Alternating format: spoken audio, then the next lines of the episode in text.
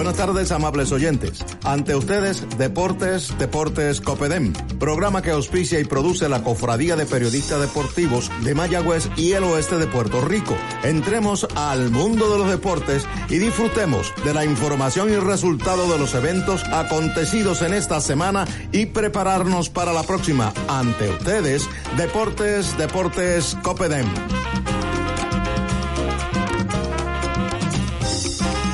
Buenas tardes amigos fanáticos del deporte. Bienvenidos a su programa Deportes Deportes. Copedén les saluda a este quien les habla, Anel Ramos. Y en la tarde de hoy me estará acompañando mi hermano Josian Ramos. Buenas noches, Josian. Buenas tardes, Josian. Buenas tardes, Anel. Buenas tardes a todos los radioescuchas que sábado tras sábado están esperando este maravilloso programa de la Cofradía de Periodistas de Mayagüez y el Oeste para enterarse de todas las noticias que han sucedido durante la semana. Y esta tarde nos toca hablar en el último programa del año. Oye, último sábado del año, último programa del año de Deportes Deportes Copedén. Y estaremos eh, haciendo, llevándole la noticia de lo que ha pasado en esta última semana. Pero el plato fuerte de este programa será un resumen de lo que pasó en el deporte en este año 2019 y también un resumen de la década, porque se, se termina una década y comenzamos otra década nueva. Oye, hay una década de mucho deporte y de muchas cosas positivas para Puerto Rico, así que no se despegue, que regresamos con las noticias aquí en Deportes Deportes. Copedén. Garaje Carlos Zapatero, en el barrio Río Hondo, calle Maximino Barbosa, número 489, en Mayagüez. Hojalatería y pintura en general. Reparamos chasis y compactos, estimados para todo tipo de seguro. Garaje Carlos Zapatero, con máquina de enderezado de chasis y cabina de pintado. Con los teléfonos 787-834-0133 y el 787-391-9537. Estamos en las redes sociales. Garaje Carlos Zapatero calidad de trabajo, servicio al momento que se lleve su vehículo para que regrese o recomiende. Los ortopedas del oeste, aliados ante el dolor y la dificultad de movimiento. Los doctores Rubén Portalatín y Manuel Benítez Corujo tratan lesiones y fracturas de hombro, rodilla, tobillo y cadera. También tratan fracturas en brazos y manos, además de artroscopía en hombros y rodilla. Se aceptan la mayoría de los planes médicos, el Plan Vital de la Reforma de Salud, ACA y Fondo del Seguro del Estado. Teléfono 787 834 15 1575, 833-6893 y 831-4175. Localizados en la Avenida Corazones, Suite 102, primer piso en Mayagüez. Los ortopedas del oeste. Juan Becote Seguros, representante exclusivo de la Cooperativa de Seguros Múltiples de Puerto Rico, se une a la Cofradía de Periodistas Deportivos del Oeste en su respaldo a la acción deportiva de nuestra área. Juan Becote Seguros en el lobby de la cooperativa en Rincón y en la calle Martínez Nadal frente al Parque de los Próceres en Mayagüez, 787-399-0819, 787-406-7712 y 787-414-8888. Juan Becote Seguros, seguro que sí.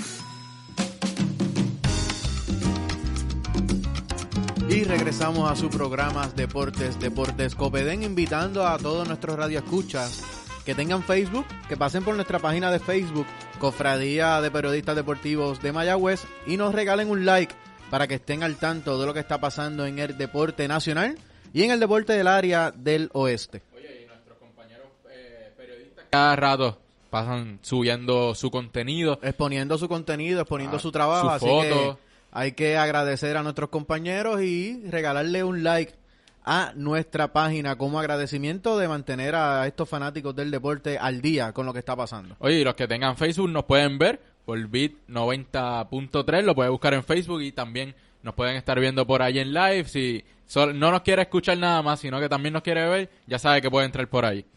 Oye, pues vamos a empezar entonces rápidamente con las noticias, lo que está caliente.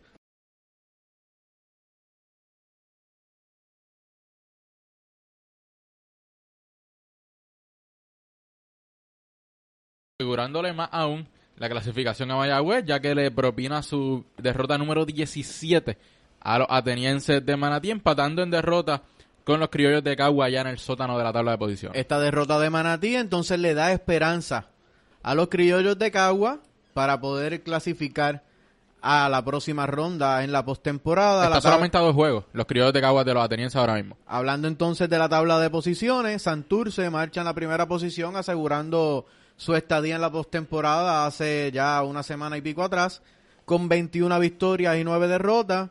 Carolina en segunda posición con 16 victorias, 13 derrotas. Los indios de Mayagüez con 15 victorias, 16 derrotas. Los indios con 3 victorias consecutivas luego de la salida de quien fuera su dirigente a principio de temporada, Jesús Motorita Feliciano. Eh, y marchan entonces para tres victorias, una derrota luego de la salida de Motorita. Manatí con la derrota de anoche entonces termina con 12 victorias, 17 derrotas.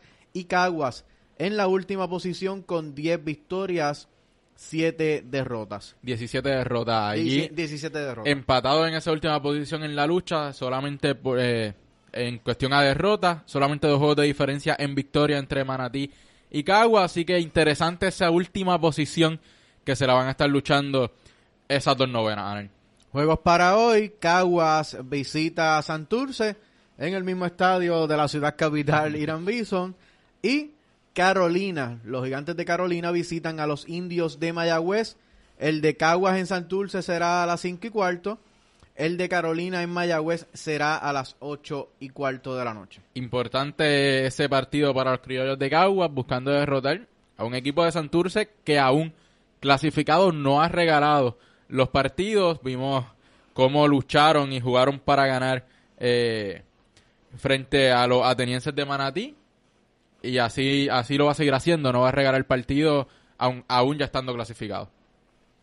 Ha sido una gran temporada del baloncesto, del béisbol profesional de Puerto Rico, los indios de Mayagüez, con terminando fuerte eh, en esta temporada regular, clasificando ya entonces a la postemporada.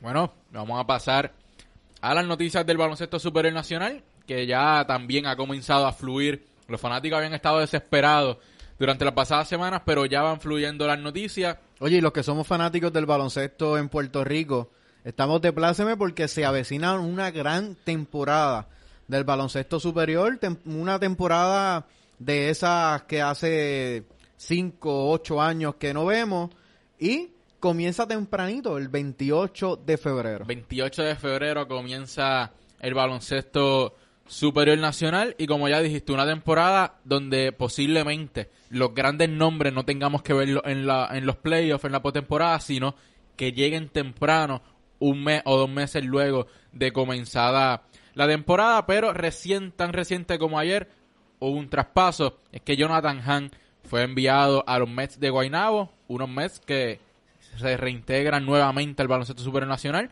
a cambio de Alvin Cruz y el primer turno de la segunda ronda del draft de novatos del baloncesto superior nacional.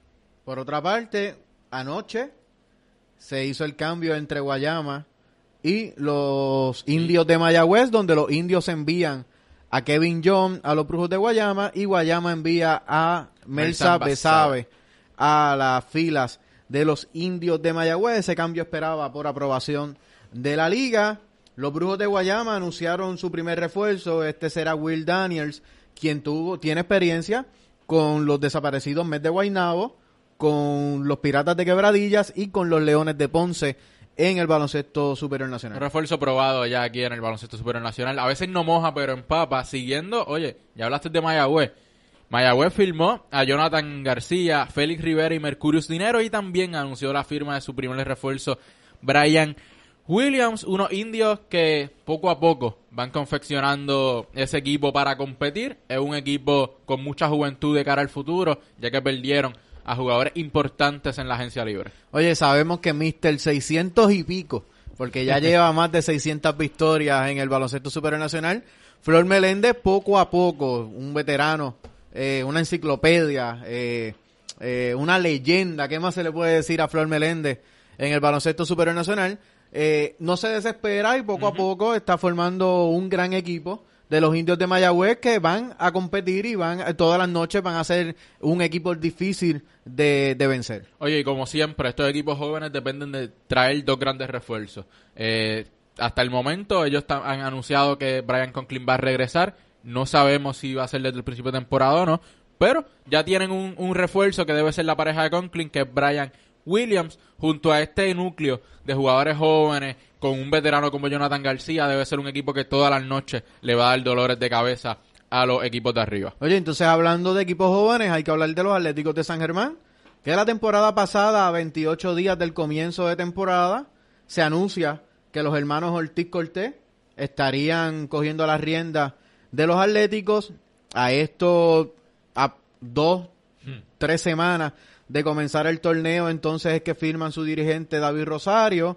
Empezaron a hacer firmas de agentes libres, que era lo que los demás no querían. Eh, comenzaron la temporada, no comenzaron muy bien, pero sí lograron la clasificación a la postemporada. Este año, este no es el cuento. Se han ido preparando con tiempo. David Rosario regresa como técnico de los Atléticos de San Germán y se han movido, han hecho firmas en la agencia libre, como lo es Jeffrey Burgos, que ha tenido una excelente temporada con los Ángeles de Puebla en la en el México. país de México. Eh, firmaron recientemente a Onsi Branch, lo repiten con una gran temporada el año pasado, el factor X para que San Germán pudiera clasificar a la postemporada. Onsi Branch, un jugador eh, de los pocos utility, de los pocos versátiles que tiene el baloncesto superior, jugando desde la posición 1 hasta la posición 5 eh, cuando se juega bajito. Eh, se habla, se especula de la llegada temprana de Gary Brown, eh, De Piñeiro de, de Isaías Piñeiro. Piñeiro cuando termine en la Gili e Isaac y Sosa. de Isaac Sosa si estos se integrasen temprano en la temporada con dos buenos refuerzos que se menciona que Yadela Quindele es uno de los principales eh, candidatos y está jugando para el Real eh, Esteli donde eh, David Rosario es el, head coach en la Liga de las Américas eh, con dos buenos refuerzos y esta trilogía de Gary Brown, Sosa y Isaías Piñeiro, San Germán se mete en los primeros cinco. Oye, sin duda alguna, eh, yo creo que el más que se va a tardar debe ser Gary Brown eh, en llegar, ya que es el que está jugando en Turquía, una liga un poquito más larga. Pero tanto Isaiah Piñeiro como Isaac Sosa pueden estar llegando temprano en la temporada, no desde el comienzo, pero sí pueden estar temprano en la temporada ayudando a unos Atléticos de San Germán que desde ya, sin pensar en esos nombres, hombre por hombre, es mejor equipo del que comenzó el año pasado. Oye, hay que hablar del gran cambio que hicieron los Atléticos, donde enviaron a Guillermo Díaz, eh, Christopher Brady y el tercer turno de la primera ronda del sorteo de nuevo ingreso lo enviaron a Aguada. Aguada envía a San Germán, a Chris Gastón, a DJ Fernández ¿Y el quinto turno? y el quinto turno de la primera ronda del sorteo. Así que los turnos los cambiaron el 3 por 5 y entonces Gastón y Fernández por eh, Guillermo Díaz y Christopher Brady. Christopher Brady, un fantasma en el baloncesto superior nacional y Guillermo Díaz no estaba conforme jugando en la ciudad de las Lomas. Sabemos que es un jugador que está acostumbrado a jugar en grandes eh, equipos, franquicia entre comillas ganadora como lo fueron los, los capitanes de Arecibo. San Germán ahora tiene dos grandes jugadores jóvenes que tienen mucho que, que dar en cancha, le hace falta minutos de juego, un Chris Gastón que ha estado relegado al banco en las últimas dos, tres temporadas. Sabemos lo que puede hacer, lo que hizo en Ponce. Un Tiller Fernández que vimos lo que pudo hacer con los cariduros de Fajardo. Puede ser ese armador regular. Es un point guard que incesta el balón tanto a media y larga distancia y puede penetrar bien. Pasa bien el balón. Es compañero de Josué Erazo en el, en el baloncesto 3x3. Es el mejor amigo de Jeffrey Bulgo. Así que ya es un jugador que conoce el entorno de los jugadores que hay en los Atléticos de San Germán. Así que San Germán mejora por mucho al equipo que tenía el año pasado. Oye, y hacemos un emplazamiento al aire a nuestro presidente de la cofradía y a nuestros compañeros que se encargan de este gran programa de Deportes Deportes Copeden, de que los hermanos Ramos regresan en febrero con el análisis completo del baloncesto superior nacional, análisis de los 10 equipos y las posibilidades antes de que comience la temporada viendo los equipos en papel. Todos sabemos que en papel no es lo mismo que en el tabloncillo, pero el análisis se hace en el comienzo desde el papel, así que emplazamos a nuestro presidente y nuestros compañeros que se encargan del programa de que tenemos una cita en febrero para este gran análisis. Oye, y más, ahora que el formato de la liga se pone súper interesante. Son 36 partidos en 16 semanas. Se cambia el horario de juego. Ya no se va a jugar a las 8 de la noche nunca. Sino que de lunes a sábado se jugará a las 7 y media de la noche y los domingos los partidos comenzarán a las 6 de la tarde. Este cambio de horario, según el nuevo presidente del baloncesto superior nacional, eh, Bebé Dalmao, Bebé. Ricardo Dalmao, eh, por siempre será bebé, este, es para velar por el acondicionamiento físico de nuestros jugadores y para nivelar la carga física en los back-to-backs, que este año serán menos de cuatro en la temporada y a los juegos ser a las siete y media en un juego que puede ser eh, los equipos del oeste jugando en Fajardo, que es el equipo más lejos. Eh, el juego se puede ver- estar acabando a las 10 de la noche. Tienes dos horas de viaje, llegas acá a las 12. Es una buena hora para, pues, quizás poder dormir las 8 horas.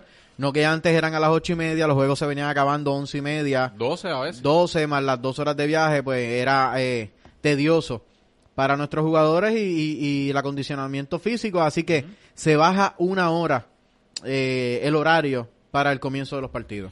Adicional a eso, se anunció que se dividirá la liga en dos secciones. Estas dos secciones, la primera, que es la sección número hasta el momento porque no le han puesto nombre, estará compuesta por los Vaqueros de Bayamón, Cariduros de Fajardo, Brujos de Guayama, Mes de Guaynabo y Leones de Ponce. La sección número B estará compuesta por los Santeros de Aguada, Capitanes de Arecibo, Piratas de Quebradillas, Indios de Mayagüez y Atléticos de San Germán.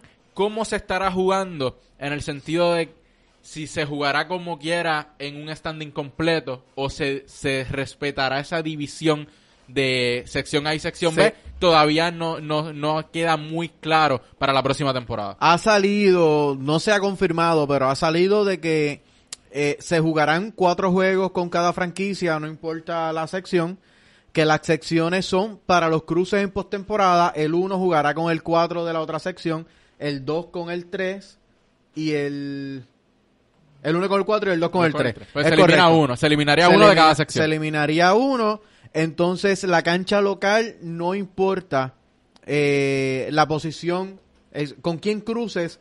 Si tuviste mejor, mejor récord con el que Tienes cruzaste, cancha tienes cancha local. Eso es lo que se ha dicho hasta ahora. Esperamos por la liga que, que aclare y diga finalmente cómo va a ser adicional a que han dicho. Porque se puede dar el caso de que el cuarto equipo de la otra sección tenga mejor récord que el tercer equipo de, de la sección opuesta equipo, o el segundo correcto. equipo. Eh, Hay que aclarar eso. También se dijo que van a regular eh, una normativa en los uniformes. No se ha aclarado eh, en qué se basa. Estamos esperando eh, por la aclaración. Y la noticia grande es que el Baloncesto Superior Nacional va a crear una página web donde puedes comprar la taquilla de cualquiera de sus partidos. Ya no tendrás que, que ver en qué página estarán vendiendo la taquilla tu equipo, sino que esa página la tendrá el Baloncesto Superior Nacional. Tú vas a entrar allí, van a estar todos los juegos, entras y compras tu taquilla, eh, no importa dónde estés. eh, o eso es algo que deben seguir desarrollando, pero más adelante pues nos darán más detalles. Bueno, pues yo creo que ya hemos hecho un resumen bastante completo de lo que ha pasado en el baloncesto superior nacional. Nuestro director técnico nos está haciendo señales de que vamos a una pausa y regresamos con el voleibol superior femenino. Garaje Carlos Zapatero, en el barrio Río Hondo, calle Maximino Barbosa número 489, en Mayagüez. Hojalatería y pintura en general. Reparamos chasis y compactos, estimados para todo tipo de seguro. Garaje Carlos Zapatero, con máquina de enderezado de chasis y cabina de pintado. Con los teléfonos 787-834-0133 y el 787-391-9537. Estamos en las redes sociales. Garaje Carlos Zapatero, calidad de trabajo, servicio al momento que se lleve su vehículo para que regrese o recomiende. Los ortopedas del oeste, aliados ante el dolor y la dificultad de movimiento. Los doctores Rubén Portalatín y Manuel Benítez Corujo tratan lesiones y fracturas de hombro, rodilla, tobillo y cadera. También tratan fracturas en brazos y manos, además de artroscopía en hombros y rodilla. Se aceptan la mayoría de los planes médicos, el Plan Vital de la Reforma de Salud, ACA y Fondo del Seguro del Estado. Teléfono 787-834-1575, 833-6893 y 831-4175. Localizados en la Avenida Corazones, Suite 102, primer piso en Mayagüez. Los ortopedas del oeste. Juan Becote Seguros, representante exclusivo de la Cooperativa de Seguros Múltiples de Puerto Rico, se une a la Cofradía de Periodistas Deportivos del Oeste en su respaldo a la acción deportiva de nuestra área. Juan Becote Seguros, en el lobby de la cooperativa en Rincón y en la calle Martínez Nadal frente al Parque de los Próceres en Mayagüez, 787-399-0819, 787-406-7712 y 787-414-8888. Juan Becote Seguros, seguro que sí.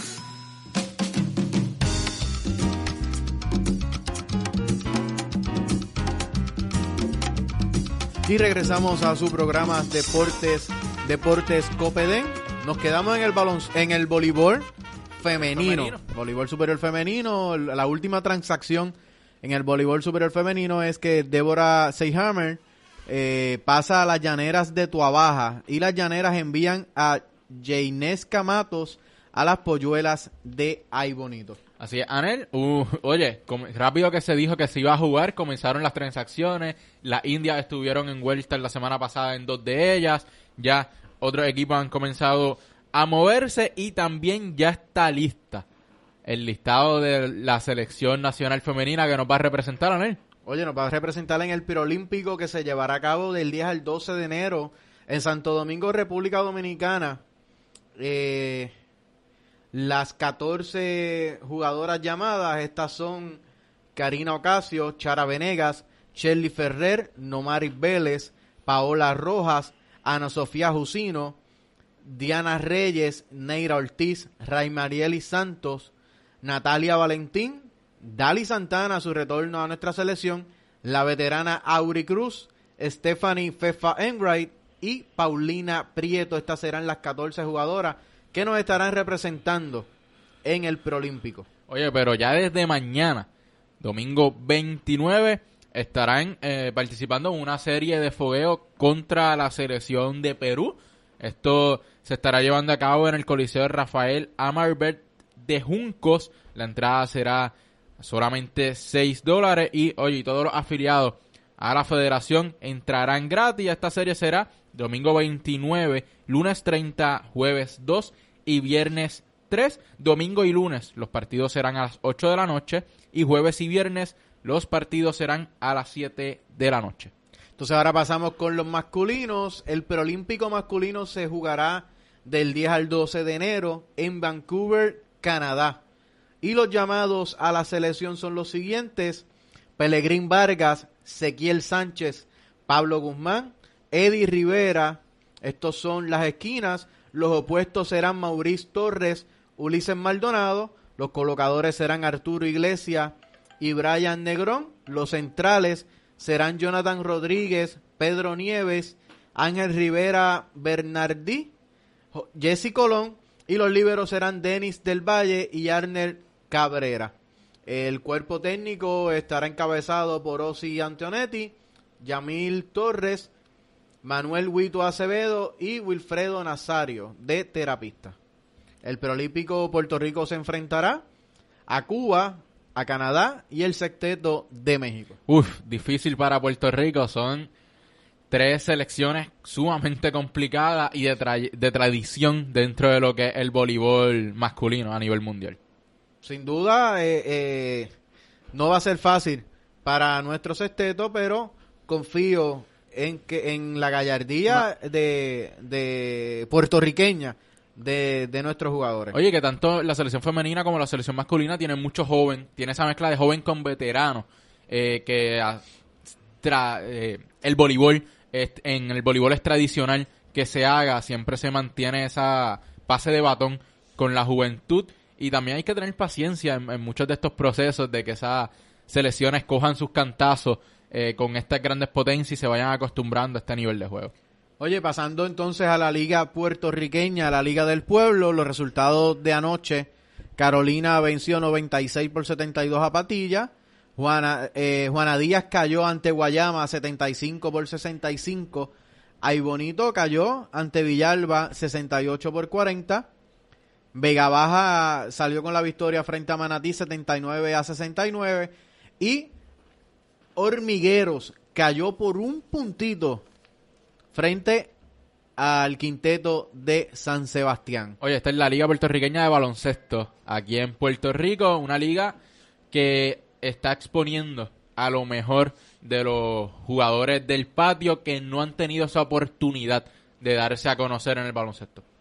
En el standing del oeste, que es el que nos, nos interesa, nos corresponde, los caciques de Mayagüez marchan en la primera posición con siete victorias, una derrota. Los corsarios de Quebradillas con seis victorias, dos derrotas. Tiburones de Aguadilla, seis victorias, dos derrotas.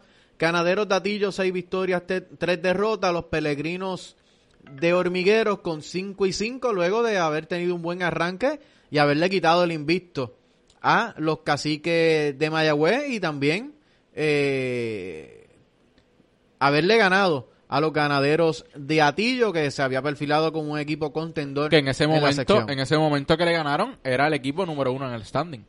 Le siguen los explosivos de Mocas con cuatro victorias cinco derrotas. Los amacateros de San Sebastián con cuatro victorias cinco derrotas. Los gallitos de Isabela cuatro victorias seis derrotas.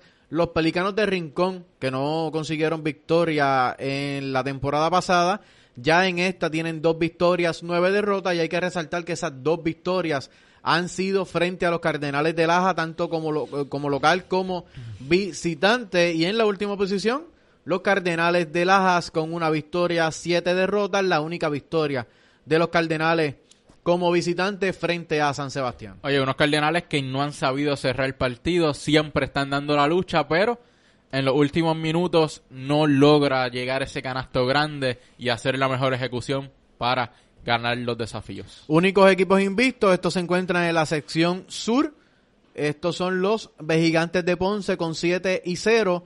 Así también terminaron la temporada pasada y llegaron a la final invictos. Cayeron en cuatro partidos frente a los capitalinos de San Juan. El otro equipo invicto en la región este, este los capitalinos de San Juan precisamente con 5 y 0. Eh, son los dos mejores equipos de, esta liga, lo siguen siendo esta temporada. El, el, la, que, la final que se perfila hasta el momento que sea esa revancha de la temporada pasada. Son dos equipos con buena tradición de baloncesto en ligas menores y se está viendo el trabajo que se hace en esos pueblos en las categorías menores para tener buenos jugadores como finca para, para el baloncesto superior nacional, que al final esa es la meta de todos. Oye, juegos para hoy, los cachorros de Patilla visitan a los trovadores de Comerrío, los potros de Santa Isabel visitan a los tiralteños de Jayuya, mulos de Juncos visitan a los grises de Humacao, corsarios de Quebradilla visitan a los caciques de Mayagüez, lancheros de Cataño visitan a los héroes de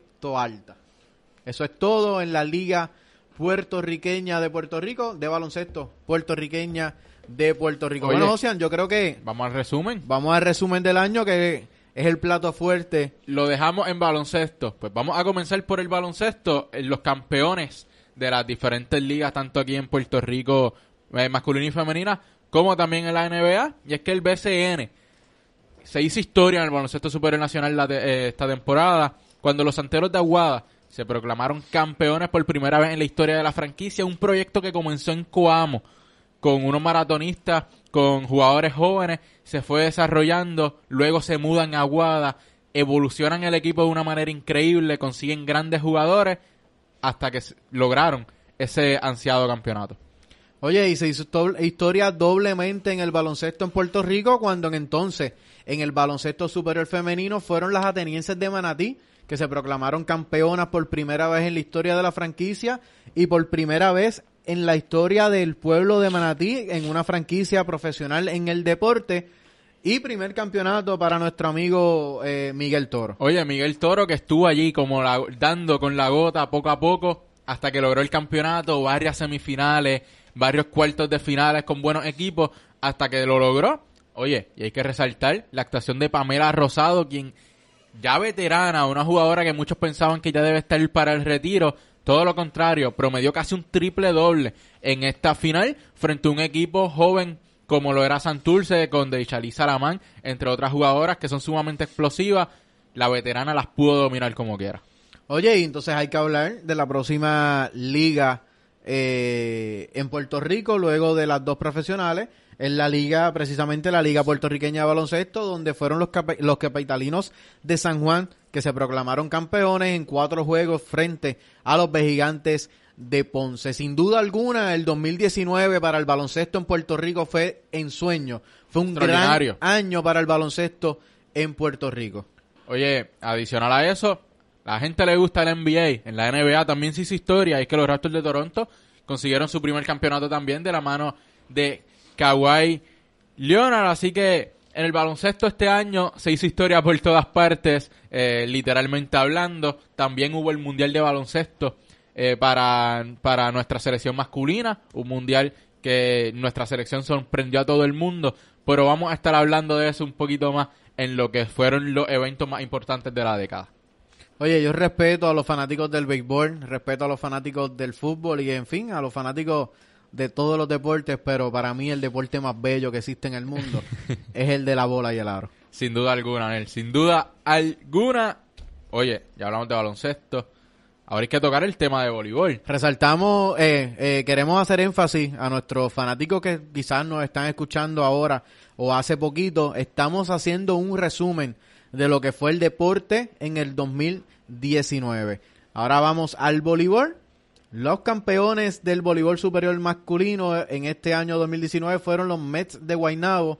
Consiguieron su campeonato por cuarta ocasión consecutiva. Esto fue frente a los indios de Mayagüez, donde la familia Guillotti hizo un esfuerzo extraordinario para llevar a los indios de Mayagüez a una final con un gran equipo donde tuvieron a Ángel Pérez nuevamente en la fila de los indios, Jorge Mencia, eh, Jesse Colón, un gran equipo con trabuco. grandes nombres. Trabuco. Oye, eh, pero también Guainabo tuvo un trabuco. Guainabo lleva la dinastía de cuatro años Sí. eh, siendo los líderes de- Sí. del torneo con grandes nombres de la selección sin- nacional. Sin duda se enfrentaron las dos potencias de esta temporada de- del voleibol. Eran los dos equipos que merecían estar en la final. Y Guaynabo lo sigue haciendo. Lo hizo sin refuerzo en un momento dado cuando toda la liga tenía refuerzo. Quedó campeón sin refuerzo.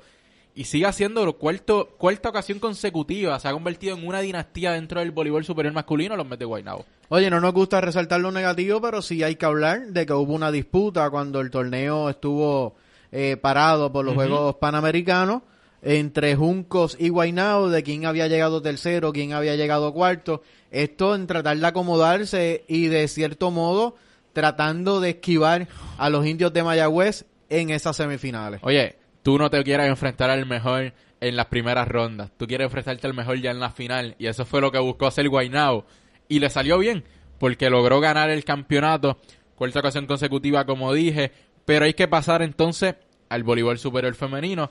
Donde Oye, hablando de dinastías, hay que hablar de las criollas de Caguas, que se proclamaron campeonas del voleibol superior femenino en este año 2019 con su estelar líbero Chara Venegas.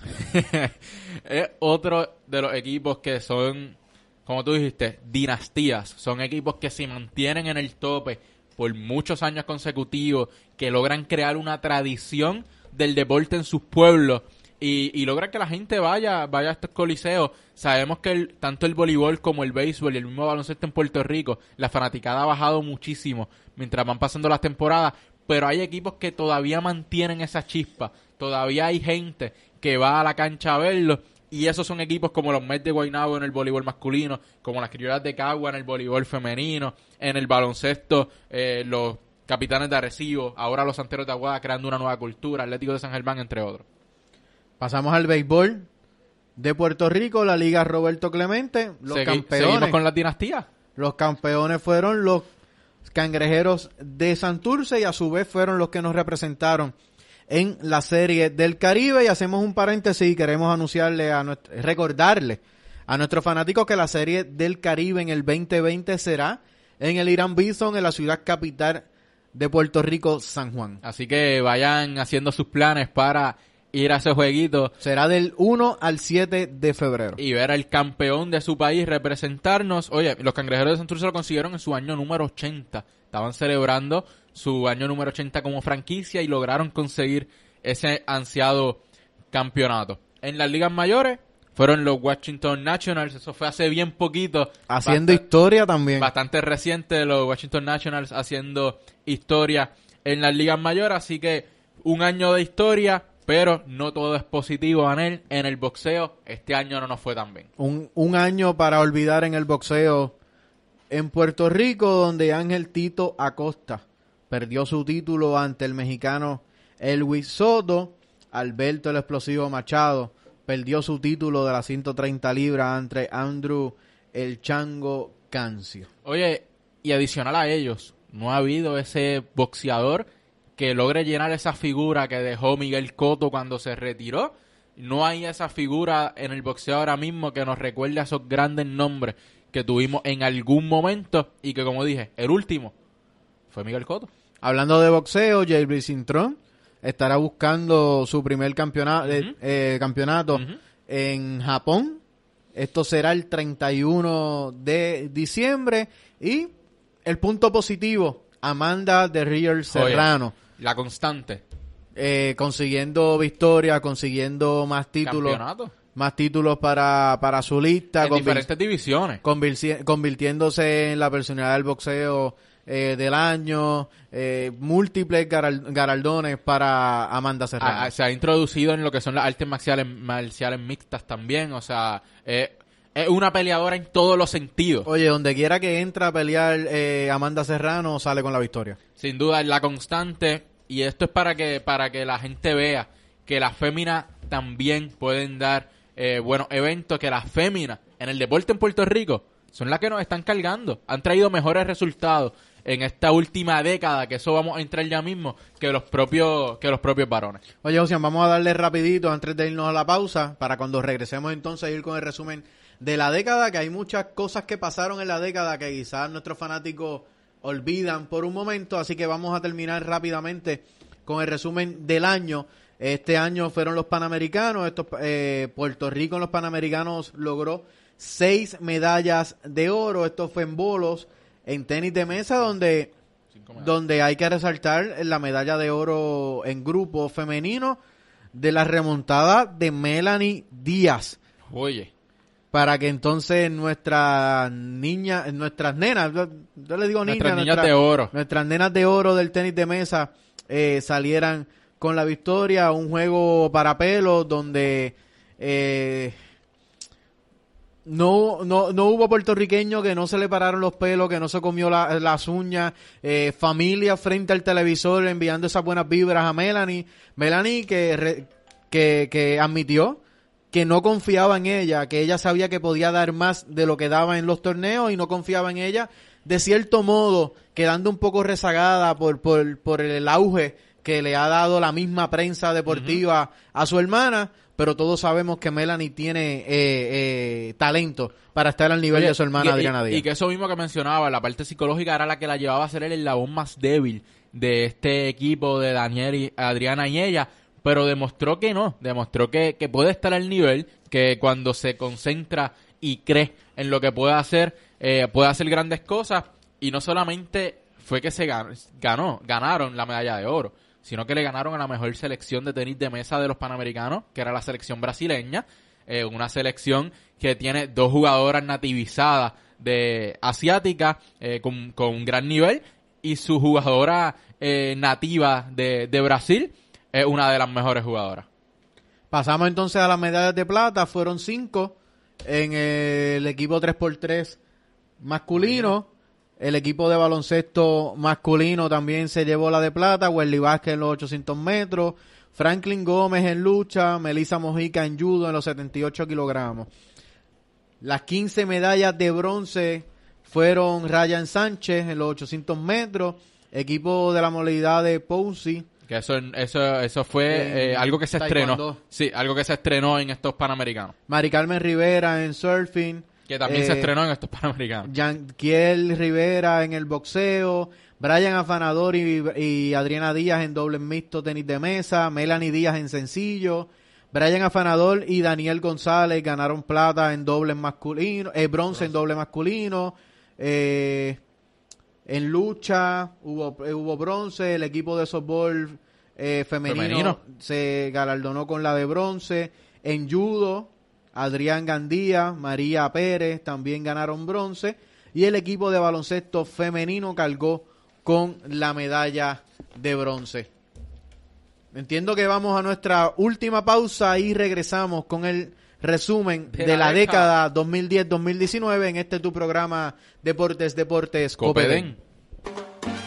Garaje Carlos Zapatero, en el barrio Río Hondo, calle Maximino Barbosa, número 489, en Mayagüez. Ojalatería y pintura en general. Reparamos chasis y compactos, estimados para todo tipo de seguro. Garaje Carlos Zapatero, con máquina de enderezado de chasis y cabina de pintado. Con los teléfonos 787-834-0133 y el 787-391-9537. Estamos en las redes sociales. Garaje Carlos Zapatero calidad de trabajo, servicio al momento que se lleve su vehículo para que regrese o recomiende. Los ortopedas del oeste, aliados ante el dolor y la dificultad de movimiento. Los doctores Rubén Portalatín y Manuel Benítez Corujo tratan lesiones y fracturas de hombro, rodilla, tobillo y cadera. También tratan fracturas en brazos y manos, además de artroscopía en hombros y rodilla. Se aceptan la mayoría de los planes médicos, el Plan Vital de la Reforma de Salud, ACA y Fondo del Seguro del Estado. Teléfono 787 834 15 1575, 833-6893 y 831-4175. Localizados en la Avenida Corazones, Suite 102, primer piso en Mayagüez. Los ortopedas del oeste.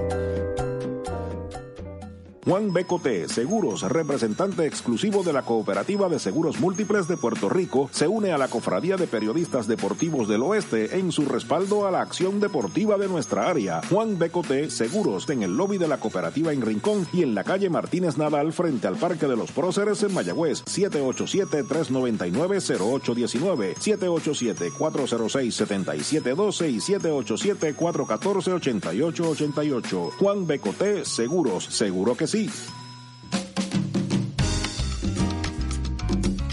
regresamos a Deportes, Deportes Copedén y vamos rápidamente entonces con el resumen de la década.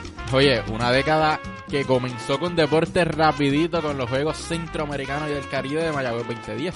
Oye, en estos Juegos Centroamericanos y del Caribe en Mayagüez, eh, Puerto Rico terminó con 48 medallas de oro 44 medallas de plata, 75 medallas de bronce y terminamos cuarto en el, en, el cuarto lugar en la tabla global de medallas. Oye, pero fueron unos centroamericanos que dictó cómo iba a ser la década.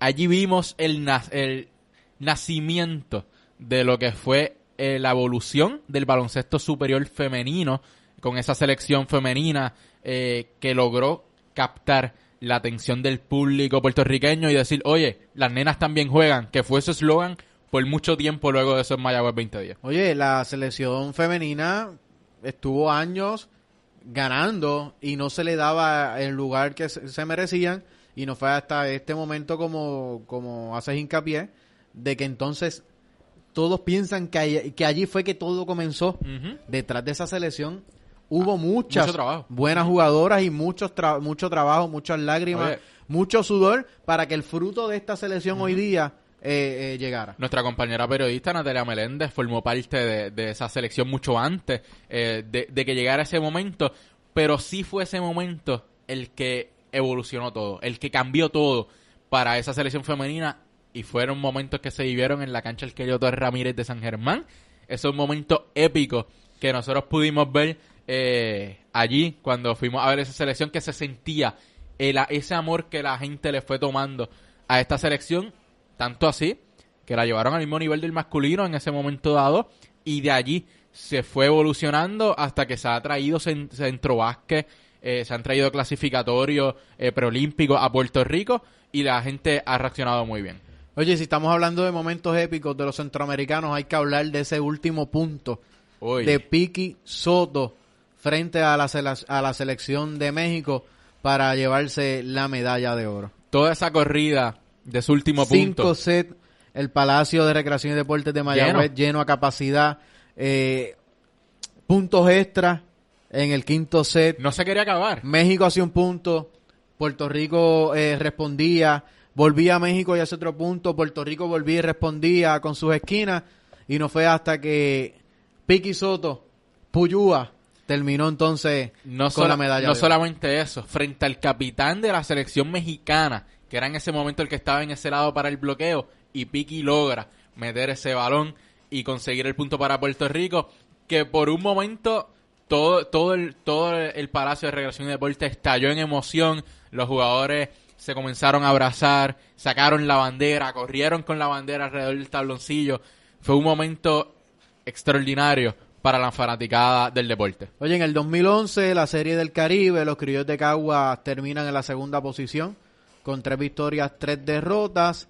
En ese mismo año, en el 2011, JJ Barea se proclama campeón de la NBA. Pero no solamente se proclama campeón de la NBA, sino que Dallas logra hacer el upset y ganarle al equipo favorito en ese entonces, que era la trilogía de LeBron James, Dwayne Wade y Chris Bosh con los, con los Miami Heat, que era el equipo que se esperaba que destrozaran esa final. Adicional a eso, Dallas se gana a unos Ángeles Lakers que venían a defender su título de la NBA con Kobe Bryant, Andrew Bynum y Pau Gasol, que allí Barea las pagó en un momento dado cuando Andrew Bynum le da un codazo cuando iba rumbo a, una huira, porque fue JJ Barea la pieza clave para ese campeonato en ese año y fue cuando se ganó el respeto de toda la NBA. 2012, año de los Juegos Olímpicos de Londres, donde Jaime Espinal consigue medalla de plata en lucha y nuestro Javier Coulson consigue medalla de bronce en atletismo en los 400 metros con valla. En el 2013 fue el clásico mundial donde el donde Puerto Rico terminó con la medalla de plata cayendo en la final frente a República Dominicana. Ese esa fue la selección que nadie la daba para que llegara ni, ni siquiera que pasara de primera ronda con Ángel Pagán. Eh, Liderado por Ángel Pagán, que, que cuando vio el, el hype... Alexis Río, que fue su último momento con la selección. Cuando vio el hype de, de, de, la, de la, selección, eh, tomó la rienda y fue quien le hablaba, quien lo reunía y quien mantuvo e, esa esperanza viva para la selección de Puerto Rico. Eh, en el 2014, Mundial de Baloncesto en España, la selección solamente logró una victoria y el técnico en ese momento de nuestra selección de baloncesto era el español Paco Olmos. Oye, no, no todo el tiempo se puede hablar de las cosas positivas, también hay cosas negativas que marcaron la década y una de ellas fue ese mundial. 2015, Juegos Panamericanos.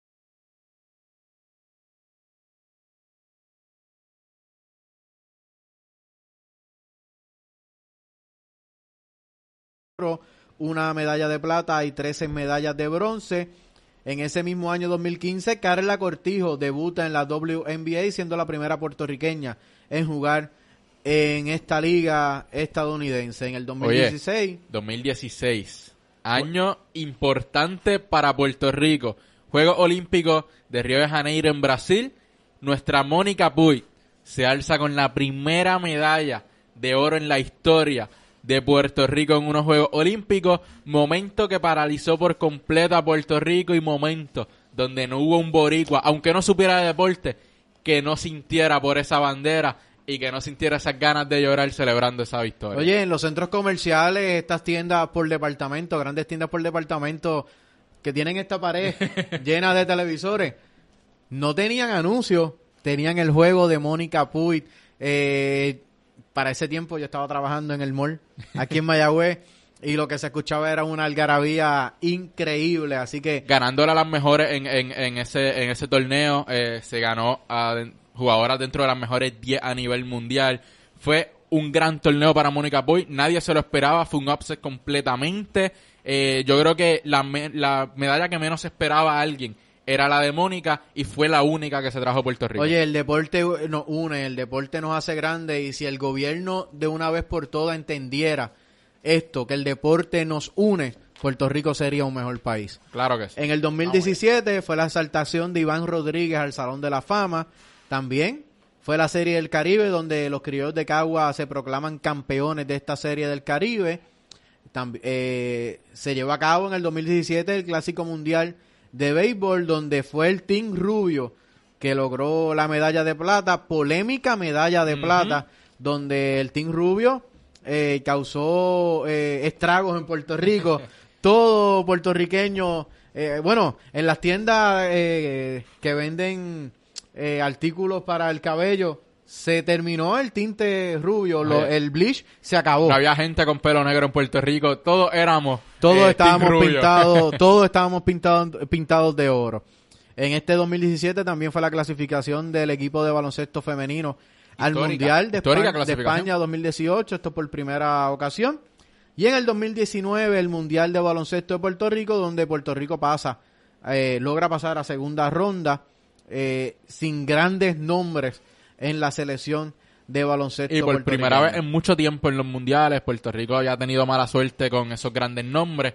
Y esta selección, oye, que fueron guerreros, eh, jugadores jóvenes que nunca habían tenido esa oportunidad, todos eran novatos en, en el mundial de baloncesto, lograron sacar cría, jugar bien frente a selecciones como Italia, selecciones eh, como Serbia, selecciones grandes a nivel mundial. Fueron comandados en la figura de David Huerta, que ya tenía experiencia mundialista. el único. Y bueno, era el único. Era el único con experiencia único. mundialista. Y bueno, su técnico, Y su coach. Eddie Casiano, eh, que también obviamente tenía experiencia en un mundial, pero como jugador. Eh, retiros en esta década. Oye, lo- hubo lo- los más grandes. Hubo mucho, pero los que nos llegaron a los hermanos Ramos, siendo fanáticos del deporte, en el 2017, Héctor Piqui Soto, la leyenda del voleibol, le dice adiós a las canchas, eh, al igual que Carlos Beltrán le dice adiós al diamante, pero como jugador, y jugador. Miguel Coto termina su carrera no de la mejor manera, con una derrota y una lesión en su brazo izquierdo. Se nos fueron tres grandes nombres. Héctor Piquisoto, quien en su momento fue el mejor jugador del mundo en el voleibol. eh, quien en su momento fue el mejor rematador del mundo en el voleibol. Colgó sus tenis y se fue bien. Se fue en alta. Carlos Beltrán se va ganando un campeonato con los Astros de Houston. Histórico campeonato. Se va en alta. Miguel Cotto no lo pudo hacer igual. Pero Miguel Coto no tuvo nada que probar en esa última pelea. Claro que no. Su carrera lo dice todo, sus seis eh, cetros hablan por sí solos. Además así que de eso, se retira, pero creó campeones. Creó a Ángel Tito Acosta, creó a, Machado. con su con su empresa promotora. Y ahora se mantiene activo entrenando a las hermanas Díaz. Oye, que eh, eh, eso hay que hablarlo. En el 2018 se nos van otros grandes nombres. Y fue Carla Cortijo y Javier Coulson. Carla Cortijo con un emocionante eh, Forzado de retiro también. eh, mensaje cuando dice que se retira, que ella quiere seguir, pero su rodilla no da para más. Y Javier Coulson se retira y tampoco tiene nada que probar. Javier Coulson pueden decir muchísimas cosas, pero Javier Coulson fue un gran atleta. Lo dio todo. eh, lo dio todo por Puerto Rico y eso se le agradece por siempre. Y en el 2019 todavía está en el veremos. de la selección sí se retira. Se retiró Carlos Arroyo de la selección de Puerto Rico, pero está en veremos si realmente y finalmente se retira de las canchas a nivel mundial. Eh, eh, son nombres que, que duelen, pero antes de terminar hay que hablar y hay que resaltar el gran trabajo de Adriana Díaz durante todo este tiempo que estuvo representando a Puerto Rico. Oye, entiendo Carleta del año. Atleta del año, ha sido la, más consistente durante los últimos 3-4 años eh, en el deporte en general. Ha sido la que ha cargado esa mono estrellada y la ha puesto en alto. Así que hay que resaltarla, Anel. Bueno, nos resta más que decir que a nombre de nuestro presidente Roberto Cucuta Carrero, de todos nuestros socios en la cofradía de periodistas deportivos del oeste, desearles una feliz Navidad y desearles un próspero año 2020. Oye, y que recuerden que este programa se va a retransmitir mañana, también estamos uh, por podcast, así que nos pueden buscar. De mi parte, tengo que agradecerte a ti, tengo que agradecerle a la cofradía por darnos la oportunidad de estar aquí detrás de estos micrófonos eh, siempre que podemos. Eh, agradecerle a los compañeros periodistas que han sido parte de, de nuestra evolución. Eh, en mi caso personal, al maestro Norberto Bey en el baloncesto en, San Germán, eh, a ti por siempre guiarme eh, y pelear conmigo en los análisis, a, obviamente a nuestra familia por siempre estar con nosotros. Ha sido un año excelente para nosotros y una década de mucho crecimiento. Gracias a, la, a ustedes, los radioescuchas, que son los que nos han puesto en los diferentes sitios donde estamos, tanto como analistas, como narrador y comentarista eh, en las transmisiones. Logramos nuestro sueño de estar con los Atléticos de San Germán. Esperamos volver esta próxima temporada y seguir creciendo a, a ver hasta dónde nos lleva este camino del periodismo, que lo hacemos con mucho amor para todos ustedes. Oye, pues uniéndome a tus agradecimientos, pues hay que agradecer a nuestra cofradía, a nuestros compañeros y nuestro presidente por creer en la juventud, por, por, por los consejos, por llevarnos por el buen camino. Así que con nosotros pueden contar siempre. Eh, y nada, agradecer a, a nuestro a nuestros radioescuchas y fanáticos que sin ellos pues nosotros no estaríamos eh, colaborando sin ellos las transmisiones donde estamos trabajando no fueran posibles así que y gracias a los que llevan a cabo estas transmisiones y que piensan en nosotros y creen en nuestro talento para que estemos allí. Así que gracias infinitas a todos. No, no, no es un camino fácil a veces. Eh, no, siendo joven y con este campo lleno de, de, de personas que ya llevan un camino eh, recorrido eh, en, en, este ambiente, eh, es un poco tedioso, un poco difícil, pero pues con nuestro talento, con nuestra humildad, seguimos, seguimos para adelante. Y siempre aprendiendo de los que saben porque siempre hay que aprender de, de los que van primero que nosotros, de los que llevan tiempo y adaptar esos consejos a la nueva era, porque obviamente las cosas cambian y, y hay que adaptarse y evolucionar. A eso venimos nosotros, a, a traer esa juventud al periodismo deportivo en Puerto Rico, a traer otra forma de ver el de deporte. Cómo hacer, de, de cómo hacer periodismo. Claro, de analizar el deporte, de, de discutirlo y, y, nada, así vamos a seguirlo trabajando. Nos vemos el próximo sábado, que va a estar aquí otro compañero dándole las noticias en el mundo de los deportes y siempre pendiente a Facebook, la cofradía de Mayagüez. Vayan, den el like y pendiente a Bit 90.3 sábado tras sábado a la una de la tarde. Oye, muchas bendiciones en el año 2020. Será hasta la próxima. Hasta la próxima.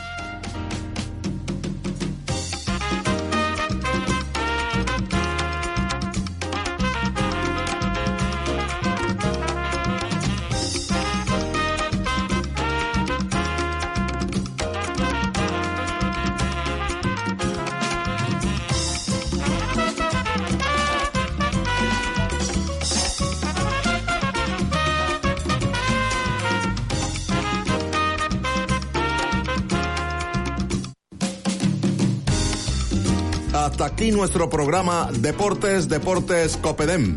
El mismo ha sido producido por la Cofradía de Periodistas Deportivos de Mayagüez y el Oeste de Puerto Rico, que les hacen nueva invitación para que nos acompañen la próxima semana. Pasen todos, buenas tardes.